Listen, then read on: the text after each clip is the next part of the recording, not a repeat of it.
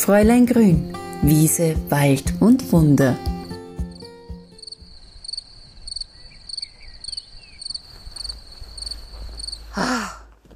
Ich bin gerade so am Durchatmen. Ich wohne nämlich am Land, wo wir viele Seen und Bäche um uns herum haben. Und es ist im Jänner ein Nebelloch. Also das ist wirklich, ja, der schlägt halt schon richtig aufs Gemüt, wenn du nirgendwo Sonne siehst und jetzt gerade ah, ein blauer Himmel, schneebedeckte Landschaft, kalte Temperaturen. Aber es ist eine Wohltat fürs Auge, wenn man blinzelt, weil man nichts sieht, weil die Sonne so stark scheint. Juhu! Und vielleicht fällt euch das auch schon auf. Ich bin jetzt kein Ornithologe, ich kenne mich jetzt mit wenigen Vögeln nur aus und weiß nicht, welcher Vogel da schon singt. Was ich aber weiß, wenn der anfängt, dann ist es so ein erstes Frühlingszeichen und seit einer Woche höre ich den singen. Also für mich mental gesehen geht schon in Richtung Frühling, aber natürlich der Winter ist einfach hier und es ist auch gut so. Die Natur hier bei uns braucht auch die eisigen Temperaturen und für mich, die auch ganz viel in Wiesen unterwegs ist, ist es auch gut, wenn es friert, weil das bedeutet auch, dass die Zecken dann nicht so überhand nehmen, wenn es dann wieder wärmer wird. Ich glaube, das kennen viele, die Kräuter sammeln oder Hundebesitzer sind. Das ist dann nämlich schon auch immer ja, ein gutes Zeichen, wenn es friert. Und gerade auch habe ich ja im Herbst das erste Mal Tulpenzwiebeln gesetzt. Und auch die Zwiebeln brauchen hier eisige Temperaturen, wo sie dann anfangen, also ein paar dann zu sprießen. Und ich habe aber letzte Woche schon gesehen, die ersten Spitzen schauen schon raus. Also die Zeichen stehen schon in Richtung Frühling, aber bis dahin ist es noch ein Stückchen.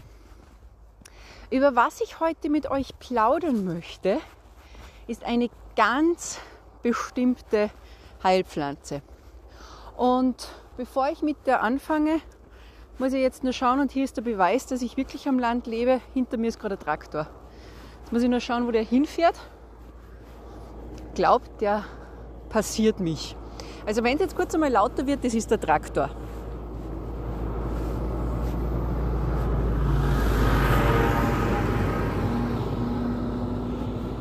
So, jetzt ist er vorbei.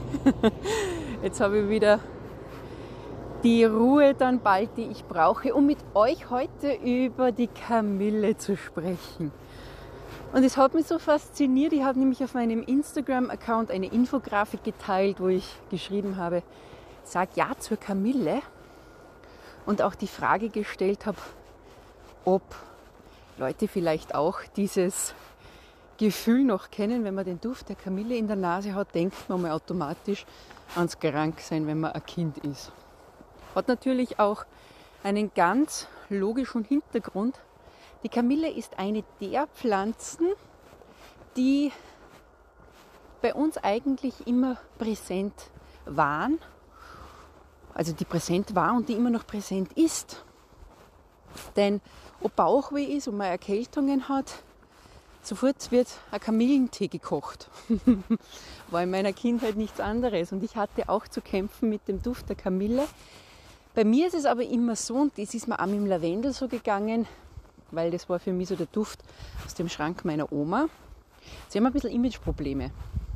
Wenn du dich dann aber mit dieser Pflanze beschäftigst, erkennst, was diese Pflanze für Inhaltsstoffe besitzt, wie du sie einsetzen kannst und wie sie auch wirkt, das macht bei mir mental etwas, dass der Duft der Erinnerung, auch wenn es eine eher negative, ähm, eine negative Erinnerung ist, das wandelt sich dann um und ich lerne die Pflanze von neuem kennen, ich lerne sie schätzen und möchte sie auch dann nicht mehr missen und dann mag ich den Geruch auch wieder. Und genauso ist es mir auch bei der Kamille gegangen.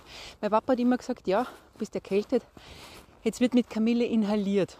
Boah, hey, das war mühsam. Erstens einmal als Kind über am Topf mit dampfendem Kamillentee. Ist auch nicht so lustig, aber Jetzt weiß ich auch warum. Aber die Kamille, die ist so viel mehr als nur Erkältungskraut. Wie ich schon erwähnt habe, sie ist gerade auch im Magen-Darm-Bereich eine richtige Wohltat. Also wenn man so Bauchzwicken hat, Kinder vertragen die Kamille einfach sehr gut.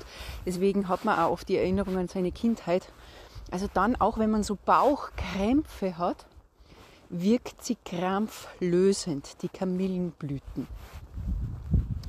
Und dieses Krampflösende habe ich dann für mich auch bei meinen Menstruationsbeschwerden lieben gelernt bzw. entdeckt, weil die Kamille eines der krampflösenden Kräuter ist. Da gibt es ein paar.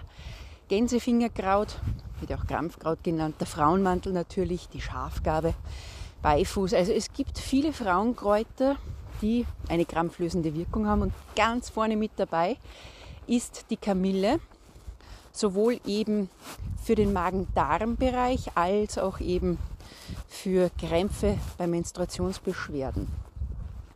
Da ist das ätherische Öl dafür verantwortlich. Ein sekundärer Pflanzeninhaltsstoff, also ein Wirkstoff. Deswegen duftet die Kamille auch so gut. Diese ätherischen Öle, die haben, ja, da könnte man Tage füllen, wenn man nur über diesen Wirkstoff reden möchte. Aber eben bei der Kamille ist sie dafür da, um zum einen krampflösend zu wirken. Kamille kann aber noch viel, viel mehr.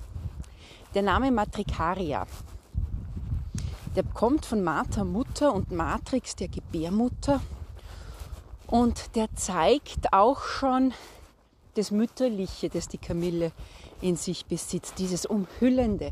Also wenn man sich einmal vorstellt, hey, geht's mir nicht gut, ich hätte gern, dass meine Mama bei mir ist oder man wird umarmt von jemandem, das sich so mütterlich anfühlt, das schafft die Kamille mit uns. Deswegen ist ein Kamillentee auch ein Wohlfühltee. Und gerade auch dann, wenn so ein, ein grausliger Nebeltag ist und man sich dann einen Kamillentee macht, ha, dann setzt man sich hin, genießt den, kann ihn sich auch ein bisschen süßen mit Honig. Dann schaut die Welt schon wieder ganz anders aus. Kamille hat nämlich auf der Wohlfühlebene eine sehr, sehr beruhigende, angstlösende Wirkung auch bei Kindern, da ist das Alter egal. Also wenn man Unterstützung braucht und sich einfach stellt sich das so vor, hm, es war jetzt toll, wenn man irgendwen den Arm nimmt. Das kann die Kamille machen. Also auf der Wohlfühlebene ganz, ganz toll. Wenn wir jetzt vom Seelischen wieder zu unserem Körper, zu unserer Gesundheit zurückkommen, dann ist die Kamille auch wundheilend. Also auch bei Wunden hat dieses Kraut absolut die Berechtigung. In meine Pechsalbe, da kommen unterschiedlich manchmal, aber es gibt drei Kräuter, die ich immer wieder dazu mische. Eine Ringelblume, eine Schafgabe oder eben auch die Kamille, weil wundheilend, also die beschleunigt die Wundheilung. Man kann da auch Aufschläge machen, äh, Umschläge, Aufschläge, Umschläge machen oder eben auch einfach ein, die Kamille ins Öl geben und dann sozusagen hier auch diese sich entfalten lassen mit der Wirkung und in Kombination mit dem Harz von Nadelbäumen. Wirklich heißer Tipp von mir. Die Kamille ich schwenke ein bisschen Gesundheit und Wohlbefinden hin und her, aber das macht ja nichts, weil auch das Wohlbefinden gehört ja zu unserer Gesundheit dazu, ist eines der vier Kräuter, das Serotonin bilden kann. Serotonin ist ja unser Glückshormon. Also schneller Serotoninschub ist ja, wenn man ein Stück Schokolade isst. Serotonin wird aber auch gebildet, wenn du unterwegs bist, wenn du spazieren bist, wenn du den Wald einatmest. Serotonin wird auch gebildet, wenn du dann ein Glücksgefühl entwickelst, wenn du lange läufst, sagt man immer, wart immer nur auf diesen Effekt. Gut, dafür müsst ihr aber mal laufen gehen. aber wie gesagt, eines der vier Kräuter, das Serotonin bilden kann. Nebenbei noch erwähnt Lavendel, Johanniskraut und der Majoran. Das sind die weiteren Kräuter, die hier unterstützend bei der Bildung von dem Glückshormon helfen können. Also ihr seht schon, die Kamille hat so ganz, ganz viele Möglichkeiten, wie man sie einsetzen kann. Und ein Tee ist so der Klassiker. Inhalieren mit der Kamille. Also man gibt in warmes, kochendes Wasser, also wenn man den Kopf drüber hält, sollte es wirklich nur mehr dampfen, also nicht, dass man sich das Gesicht verbrennt. Gibt man Kamillenblüten hinein, gibt dann ein Handtuch drüber und inhaliert dann die ätherischen Öle. Also das Wasser sollte niemals über 80 Grad haben, weil die ätherischen Öle sonst verdampfen. Das ist auch der Grund, warum ihr bitte immer beim Kamillentee auch einen Deckel auf die Kanne oder die Tasse gebt, weil diese Kondenstropfen, jetzt stampfe ich durch den Schnee, weil diese Kondenstropfen, die dann entstehen, die sich dann auf dem Deckel bilden, die muss man natürlich auch zu sich nehmen, denn da drinnen stecken ätherische Öle und die wollen wir unbedingt zu uns nehmen und nicht verdampfen lassen. Also die Kamille hat ganz, ganz vielfältige Einsatzgebiete, auch, und da habe ich dann nach meinem Instagram-Post auch eine spannende Frage bekommen, in der Augenheilkunde weil ja, die Kamille ist in Verruf geraten bei Augenentzündungen, dass man sie nicht mehr auflegen sollte.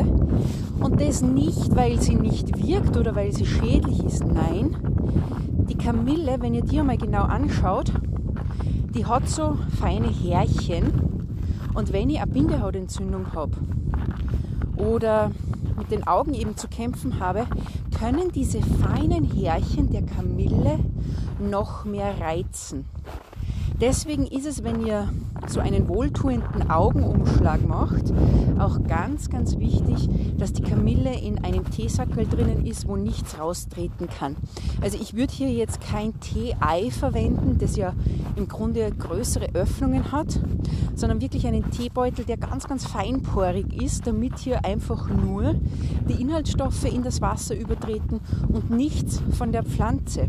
Und dann ist so ein Kamillenumschlag etwas sehr Wohltuendes für die Augen, aber bitte trotzdem bei Bindehautentzündung mit dem Arzt absprechen, ob er euch das auch empfehlen würde, weil Bindehautentzündungen können natürlich auch immer unterschiedliche Grade haben.